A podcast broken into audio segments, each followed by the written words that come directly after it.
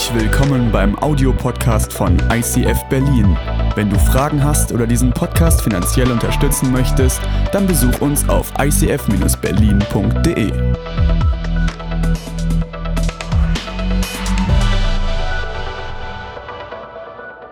Ach Mensch, ey, vielen, vielen Dank. Ich, äh, habt, ich weiß gar nicht, woher ihr das wisst. Ich hab, bin tatsächlich ein kleiner, ein kleiner Messerliebhaber. Wir haben äh, einige zu Hause und ähm, dies hier ist das ist schon heftig, ja. Und in meinem alten Beruf, äh, weil du das vorhin angesprochen hast, ich medizinischer Sektions- und Präparationsassistent, ich habe in der Hamburger Pathologie gearbeitet. Auch dort habe ich ein Messer geschenkt bekommen. Diese beiden werden jetzt wahrscheinlich zusammenstehen. Ich weiß gar nicht, ob ich das überhaupt einsetze oder ob es als das, ah, cool, ey. Okay, ich habe ein Messer und ich habe einen Psalm in meinem Handy. Und den Psalm, den lese ich euch jetzt vor. Es ist der erste in der Bibel. Und ich habe hier eine Übersetzung gewählt, die schon ein bisschen älter ist. Ihr werdet das merken, wenn ich das lese. Das äh, sagt so heute keiner mehr. Aber vielleicht könnt ihr den uralten Text ja trotzdem folgen. Wohl dem, der nicht wandelt im Rat der Gottlosen, noch tritt auf den Weg der Sünder, noch sitzt, da die Spötter sitzen, sondern hat Lust zum Gesetz des Herrn und redet von seinem Gesetz Tag und Nacht. Der ist wie ein Baum, gepflanzt an den Wasserbächen, der seine Frucht bringt zu seiner Zeit und seine Blätter verwelken nicht. Und was er macht, das gerät wohl. Aber so sind die Gottlosen nicht, sondern wie Spreu, die der Wind verstreut. Darum bleiben die Gottlosen nicht im Gericht, noch die Sünder in der Gemeinde der Gerechten. Denn der Herr kennt den Weg der Gerechten, aber der gottlosen Weg vergeht.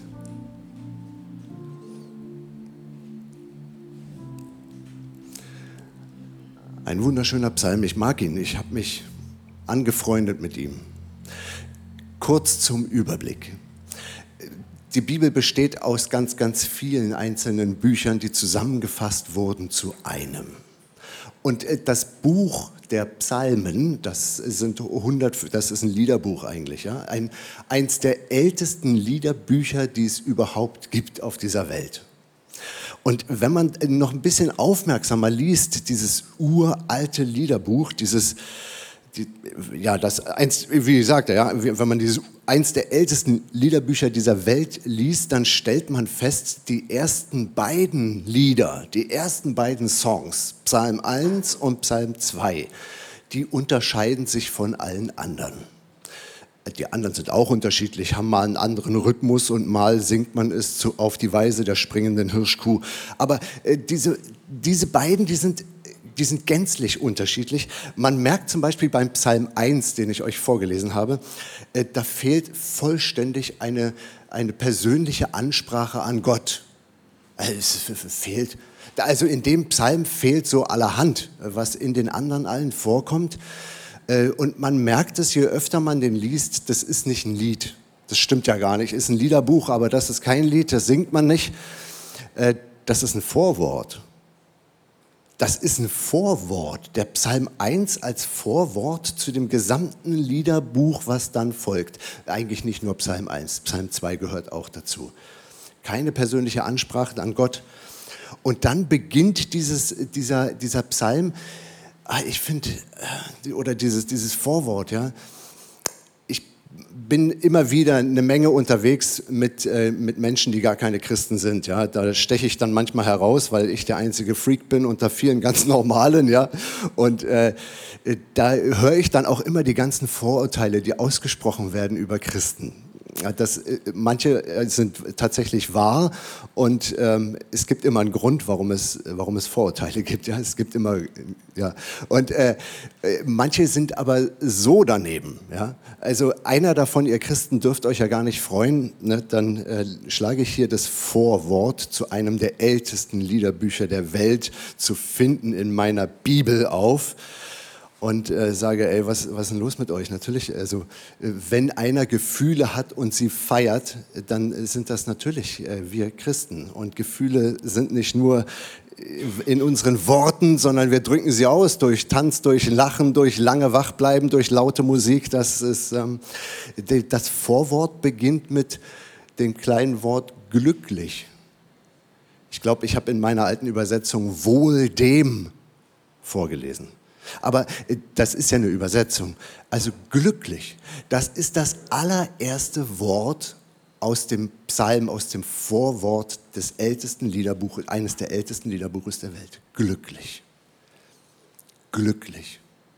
Also da geht es äh, bei dem ersten Wort, ihr müsst wissen, ne, diese, diese, diese Texte, bei diesen uralten Texten, die die Jahrtausende überstanden haben, die haben sich bewährt. Die sind durch die Jahrtausende, nicht nur durch Jahrtausende, sondern sind, sie sind durch die Zeitalter gewachsen und erhalten geblieben.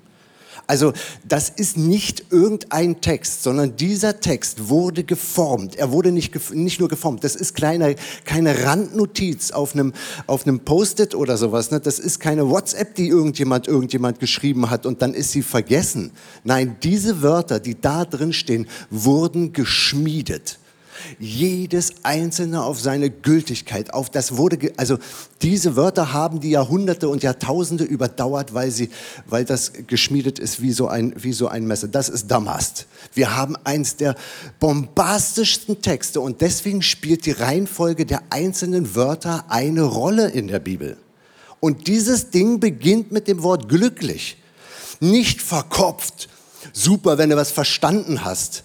Toll, wenn du dich zusammenreißen kannst. Mensch, wir könnten den Text auch mit anderen Wörtern beginnen. Die Christen haben ja da genug, ne? Fromm ist derjenige, der oder lieb oder sowas, ne? Aber da steht ein völlig emotionsbeladenes Wort, ne? Glücklich ist ja nicht, was du mit dem Verstand begreifen kannst, sondern es fängt oh, das ist so, so, da gibt dir, also falls du deine Emotionen als Christ immer so zurückschiebst, weil du sagst, die ganze Welt ist traurig und der Herr ist da am Kreuz, hat er geblutet, das waren ganz fürchterliche Schmerzen. Ja, ist auch wahr, muss man auch sehen, aber, aber glücklich, damit beginnt das älteste, eins der ältesten Liederbücher der Welt und sie stehen in meiner Bibel. Noch etwas bei dem Psalm.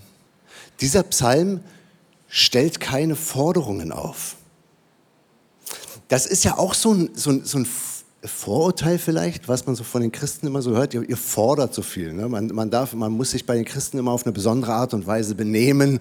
Man darf nur äh, sich auf eine bestimmte Art und Weise anziehen und was am Sonntag gemacht wird, ist auch festgelegt. Ne? Klar, da, kommen wir alle hierher ne? oder in eine andere Kirche. Ja?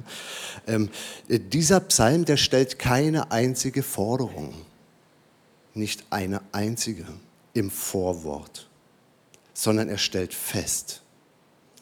Dieser Psalm, der steht, der, hat graue Haare und der hat Falten im Gesicht. Dieser Psalm ist aufgeblähte Weisheit. Nicht aufgebläht, sondern nicht, dass er platzen könnte. Nein, das ist ein alter Mann, der da sitzt oder eine alte Frau. Das ist ah, glücklich und dann keine Forderung, nur festgestellt.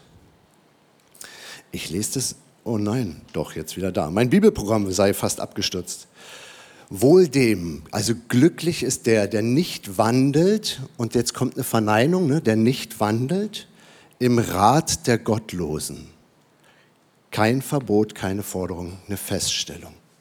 Glücklich ist derjenige, der nicht wandelt, der nicht lebt im Rat der Gottlosen. Hast du schon mal einen gottlosen Ratschlag bekommen? Meistens sind die Dinger kurze Zeit ganz verlockend, aber haben eine elendige Schlange. Also die ziehen manchmal Sachen hinter sich her. So ein gottloser Vorschlag, der kann dich, der kann dich sonst wohin bringen. Ja? Ein gottloser Vorschlag kann deine Ehe spalten. Ein gottloser Vorschlag, der kann, der kann deinen Arbeitsvertrag auflösen. Ein gottloser Vorschlag, der kann dich von deinen Kindern entfremden und der kann dich, der, der macht dich platt. Ja? Wohl dem Glücklich ist der, der nicht wandelt. Das Wandeln, da steht ein Wörtchen, äh, das ist, äh, das ist nicht nur, also geht äh, um den Lebenswandel, ja, wo lebst du, wo wandelst du in deinem Leben, uraltes Wort, ne? Man kann es mit, mit Laufen, auch Gehen kann man das übersetzen, ja. Also wohl dem, der auf dem Weg des Herrn geht, ja, der nicht wandelt bei den Gottlosen, der nicht geht. Bei Gehen ist es ja so, du, du läufst, ne? solange etwas ähm, Laufen ist, solange kannst du es noch lenken, ne? Du läufst und dann kannst du lenken, ne? Gehst du mal dahin und gehst du mal dahin, gehst spazieren halt. Ne? Aber jetzt merkt mal die Steigerung bei diesem uralten Text. Merkt mal, hört mal. Glücklich ist der, der nicht wandelt, nicht geht im Rat der Gottlosen, noch tritt auf den Weg der Sünder, noch sitzt, da die Spötter sitzen.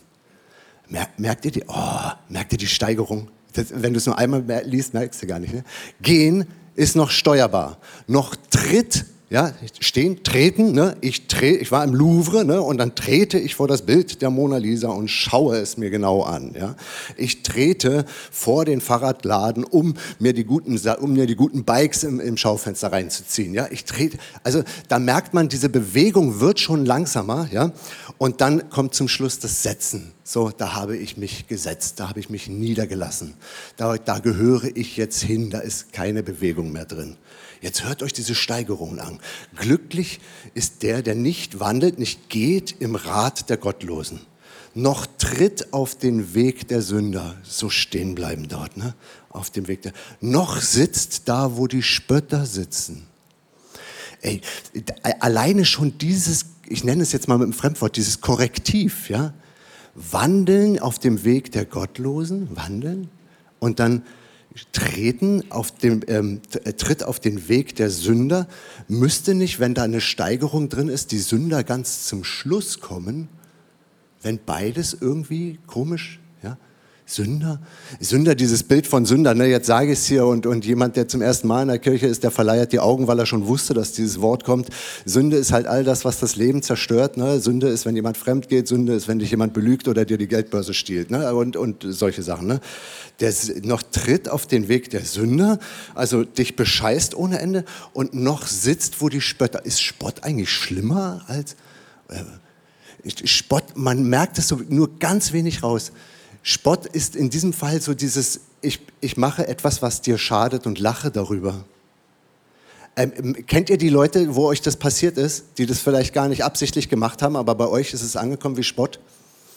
Da ist euch ein ganz großer Schaden passiert, hat euch Tränen gekostet und dann sitzt einer da und grinst. Also da hört ihr dann auch mal auf, fromm zu sein. Ab dem Zeitpunkt tritt alles, was heilig in euch ist, in den Hintergrund und nach vorne kommt der Bulle mit den rauchenden Hörnern. Und der möchte einfach nur noch, einfach nur noch diesem Menschen wehtun, der darüber lacht, über deinen Schaden. Das ist ansteckend. Ja, da, das ist, ja, Psalm 1. Glücklich ist der, der nicht wandelt im Rat der Gottlosen, noch tritt, wo der, noch tritt auf den Weg der, der Sünder, noch sitzt, da die Spötter sitzen, sondern hat Lust am Gesetz des Herrn. Wieder ein emotionales Wort. Lust kannst du nicht machen. Du kannst sie vielleicht provozieren. Eine sexuelle Lust kannst du provozieren, indem du dir Bilder oder Filme anguckst. Aber äh, Lust an sich, ja, Lust auf etwas, ja, das kannst du ja nicht machen kannst sie vielleicht ja provozieren. Bei, bei, sexueller Lust kannst du provozieren, aber, aber sonst bist du, ja, das ist, das ist nicht etwas, wenn die nicht kommt, ist die nicht da. Dann ist die weg. Äh, Lust. Also ich, denke manchmal an so, so viele Christen, die, die sagen, ja, ich, ich muss jetzt aber Bibel lesen, ne, weil, weil mein Pastor das gesagt hat ne, und weil man, das, weil man das immer so macht, ne, weil das dazugehört. Ne, oder ich muss mich jetzt auf eine gewisse Art und Weise benehmen. Und dann macht den Leuten das Christsein irgendwann keinen Spaß mehr, weil es für sie ein Weltbild ist mit ganz vielen Regelungen. Und dann ist es so eine Art Gefängnis, so eine kleine Mauer um dich rum. Und das in dem Kreis darfst du dich bewegen und in anderen nicht. Ganz anders erlebst du das aber, wenn du auf einmal Lust hast darauf. Wenn das, wenn das, wenn das göttliche Handeln in dir Glücksgefühle erzeugt und du sagst, da habe ich richtig, richtig Bock drauf. Wohl dem, der, äh, ey, mein Handy stürzt die ganze Zeit ab, total komisch. Mal sehen, wie lange das heute noch durchhält.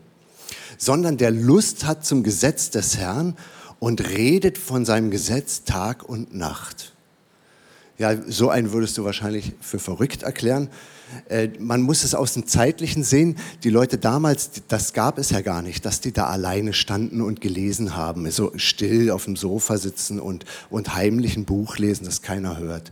Man merkt es jetzt noch, wenn du ins alte Israel gehst und die Juden hörst, wie sie etwas lesen, die murmeln das da wird nicht nur gelesen in deinem Kopf, sondern die, die produzieren Töne dabei. Ja? Das, das, wird, das wird laut gelesen, damit du das nicht einfach nur in deinen Gedanken denkst, sondern aussprichst und dich selber hörst. Das geht ja viel tiefer rein, als wenn du das, das nur in deinem Kopf liest.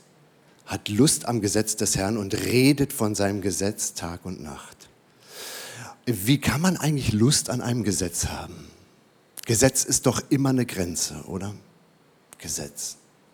Und ja, es ist schon merkwürdig, wenn man so ein Gesetzesfanatiker ist und sagt, hey, ich, ich liebe das Gesetz. Ne, das ist, aber man, man, man muss es auch nicht so einschränkend sehen. Gesetze sind Leitplanken, die dir helfen, dein Leben zu gestalten und dich schützen vor den Abgründen.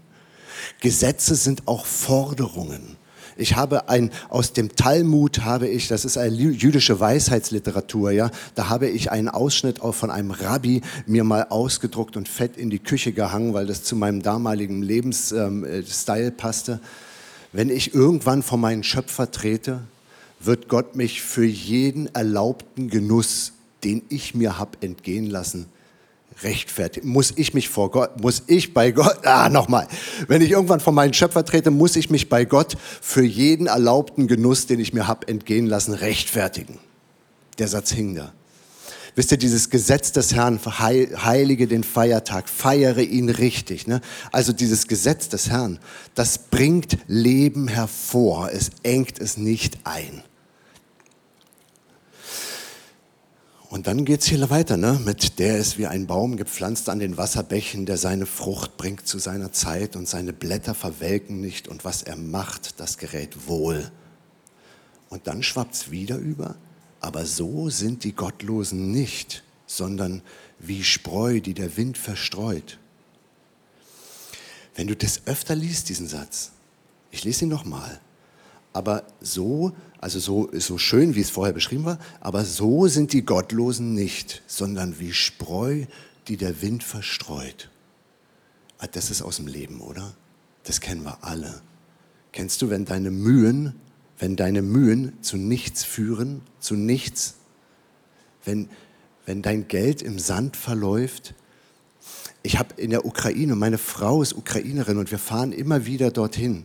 Und es kommt vor, dass man nicht über die Grenze kommt, ohne, ohne dass man merkt, hier geht es auch um Bestechung. Ne? Also die Zöllner da an den Grenzen, die sind ja teilweise relativ wohlhabend. Ne? Müssten sie sein. Aber die Dörfer in dem Umfeld, die sagen, das ist unrechtmäßiges Geld. Es zerrinnt ihnen durch die Finger. Man merkt es förmlich. Die können sich vielleicht schneller ein anderes Auto leisten, aber glücklicher sind die nicht. Im Gegenteil. Das ist so wie verfluchtes Geld. Aber so sind die Gottlosen nicht, sondern wie Spreu, die der Wind verstreut. Ich kenne es, gottlose Dinge zu tun und zu merken, diese Energie rinnt mir durch die Finger wie Sand. Darum bleiben die Gottlosen nicht im Gericht noch die Sünder in der Gemeinde der Gerechten. Denn der Herr kennt den Weg der Gerechten, aber der gottlosen Weg vergeht. Keine einzige Forderung in diesem Text, nur Feststellung. Gehen wir mal auf die Feststellung in die Mitte. Derjenige, der Lust hat am Gesetz des Herrn, der ist wie ein Baum gepflanzt an den Wasserbächen, der seine Frucht bringt zu seiner Zeit. Wie ein Baum. Hier haben wir so einen Baum, haben wir extra hierher gestellt. Ne? Das sah lustig aus, wie die das vorhin aus dem Vorraum hier reingewucht haben. ich glaube, er hat die Hälfte Blätter an der Zarge verloren. Aber, aber er lebt noch. Der ist wie ein Baum gepflanzt an den Wasserbächen. Man kann diese Wasserbäche übrigens auch mit Kanälchen, äh, Kanäle übersetzen, also Gräben, ja, Gräben. Also jemand, der Lust hat am Gesetz des Herrn, der ist wie ein Baum gepflanzt an Wasserbächen. In der Natur kommen die Wasserbäche im Plural nicht besonders häufig vor. Ähm, man weiß, dass äh, die alten Israeliten, die haben in dieser, in dieser sehr heißem Land, damit ihre Felder nicht vertrocknen, haben sie Gräben gebastelt. Ja? Diese Gräben. Und dann haben sie äh, Furchen gemacht halt und die waren so schachbrettartig darüber. Und äh, wenn es dann sehr heiß wurde, da wo die Bäche sich gekreuzt haben, da sprach man dann von Bächen, Plural, die beiden, ja, die da an dem Kreuz. Und dort, wo die sich gekreuzt haben, selbst wenn es richtig heiß wurde, die Chance, dass da keine Pfütze mehr ist, war sehr gering. Das heißt, die edelsten Bäume auf dieser Welt, die, die man richtig Geld ausgegeben hat für diese Bäume, die kamen genau an diese Ecke, wo die Kanäle Kanäle sind. Da hat man den Baum ausgesucht, der dahin soll, und man hat die Stelle ausgesucht. Derjenige, der Lust hat am Gesetz des Herrn, der nicht sitzt bei den Spöttern, der ist wie ein Baum gepflanzt an den Wasserbächen. Und dieser Baum an den Wasserbächen, der pflanzt sich nicht von alleine dahin. Der läuft nicht auf seinen Wurzeln dahin und sagt, wow, das ist der beste Ort hier. Nein, dieser Ort, stell dir vor, Gott nimmt dich und setz dich an diese Stelle. Es ist vorbereitet. Dort kannst du wachsen. Und in der dürsten Zeit, in der dürsten Zeit, dort ist immer noch Wasser. Der ist wie ein Baum, gepflanzt an den Wasserbächen, der seine Frucht bringt zu seiner Zeit. Oh, ist das eine Entspannung. Traust du solche Worte der Bibel zu? Der seine Frucht bringt zu seiner Zeit. Du hörst das und spürst förmlich, wie der Stein aus deinem Herzen fällt und sagst, du musst keine Frucht bringen. Jesus hat die ersten 30 Jahre in seinem Leben nichts oder nicht viel. Also da waren, ist ja nicht, haben sie nicht richtig niedergeschrieben, weil da nicht viel los war die ganze innere Anspannung, Mensch, du musst doch mal jetzt Wunder erleben, Mensch, du musst, was ich da alles gehört habe, ich musste schon mal in Zungen beten können, ja, also du musst doch mal dieses ganze, oh, du musst mal, das muss doch gehen. Nein, der seine Frucht bringt zu seiner Zeit. Und wann ist die Zeit? Und um wen geht es bei der Ansprache seiner Zeit? Um den Baum oder um den Herrn, der ihn gepflanzt hat? Ist es Gottes Zeit, die bei dir ist? Oder ist es deine Zeit? Und auf einmal vermischt sich das und du weißt es nicht mehr. Der seine Frucht bringt zu seiner Zeit. Nimm den Stress raus deine Lebensfäden, die sich so spannen, deine Erlebnisse, sie führen dann irgendwann zusammen. Und wenn du merkst, aus den Fäden, die dein Leben gemacht hast, ist ein Seil geworden. Und auf einmal bringst du Frucht zu deiner Zeit. Und deine Blätter verwelken nicht. Das ist was total krasses, eine absolute Seltenheit. Deine Blätter verwelken nicht. Stellt euch bitte dieses dürre Land vor, dieses trockene, dürre Land, wo die Sonne von oben runter scheint, bei zwölf, genau über dir kein Schatten. Und die Blätter verwelken nicht, gepflanzt an den Wasserbächen. Das ist eine absolute Seltenheit. Das gibt es ja gar nicht, dass keine Blätter welken. Aber frag mal die Nomaden, die in dieser Gegend leben, frag sie mal. Wo geht ihr hin, wenn ihr Pause habt? Wo gehst du hin, wenn du dich, wenn du erschöpft bist? Wo lässt du dich nieder? Und dann siehst du dieses dürre Land und jeder weiß, ich gehe dorthin, wo der Baum steht, dessen Blätter nicht verwelken. Kennt ihr vielleicht diese Menschen? Diese Menschen, bei denen ihr merkt, dort ist es wie eine Oase. Dort ist es kühl, dort ist der Tau, der hängt noch an den Blättern dran. Du kannst dich niederlassen, du kannst entspannen. Es gibt diese Menschen, und vielleicht bist du ihnen schon begegnet, diese Menschen, bei denen du weißt, wenn du dort bist, wird dein Leben besser. Es fühlt sich in deren Gegenwart anders an. Es fühlt sich an wie, wie Erholung und als würden diese Menschen anfangen und beginnen, das Beste aus dir herauszuholen, die etwas in dir drin wecken, von dem du noch gar nicht die Kraft gehabt hattest, es selber aufzuwecken. Du wusstest, es war schon immer da, aber, aber es hat sich nie so doll geregt. da war irgendwas wie ein Knuppel in deinem Leben, von dem du wusstest, der muss doch irgendwann mal aufwachen, der muss doch aufstehen. Das, wo, wo nehme ich die Energie für gute Taten her? Wo nehme ich die Kraft her, die Stimme Gottes zu hören und zu befolgen, dass ich was Göttliches auf die Reihe kriege in meinem Leben? Wo, wo kommt denn diese Kraft her? Und dann begegnest du einem Menschen und er ist wie eine Oase. Und du merkst, der, der ist gepflanzt an Wasserbächen.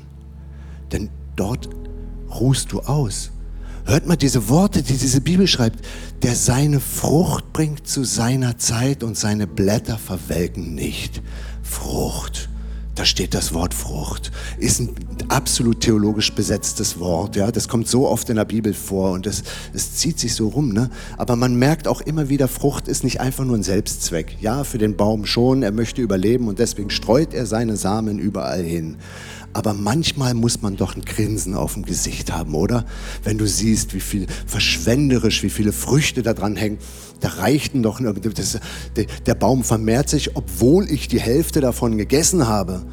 Als hätte derjenige, der sich den Baum ausgedacht hat, schon gewusst, dass du das essen willst als würden die Früchte, die aus dem Baum rauswachsen, nicht einfach nur für ihn sein, sondern das ist Verschwendung, das ist üppig, das ist Füllhorn. Oh, so ist Gott. Genau so ist Gott.